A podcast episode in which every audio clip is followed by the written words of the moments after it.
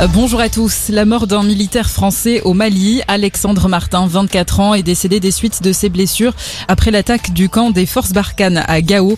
Il appartenait au 54e régiment d'artillerie de hier dans le Var. Neuf autres militaires ont été légèrement blessés selon l'état-major des armées.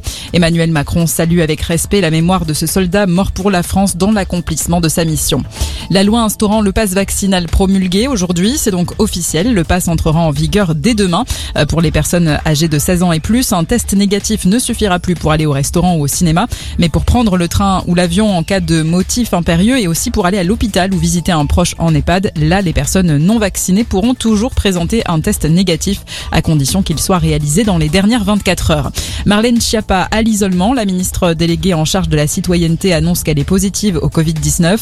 Elle continue d'assurer ses fonctions, mais à distance. Plusieurs membres du gouvernement ont été touchés par le coronavirus ces dernières semaines. Olivier Véran, Agnès Ou encore Barbara Pompili. Unir les droites, c'est l'objectif d'Éric Zemmour qui a fait part hier à Cannes de son souhait de rassembler les électeurs comme les personnalités politiques.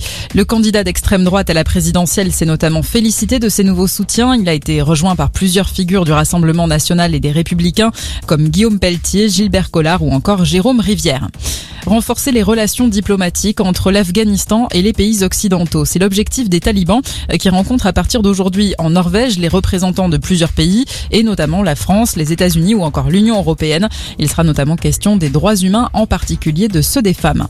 Allez, le sport avec le tennis et Gaël Monfils qualifié pour les quarts de finale de l'Open d'Australie. Le Français a battu le Serbe Miomir Kekmanovic. Et puis le foot est la 22e journée de Ligue 1. Sept matchs à suivre aujourd'hui. Ça commence à 13h avec l'OGC Nice qui se déplace à Metz. En clôture de cette 22e journée à 21h, la rencontre PSG-Reims. Très bonne journée à tous.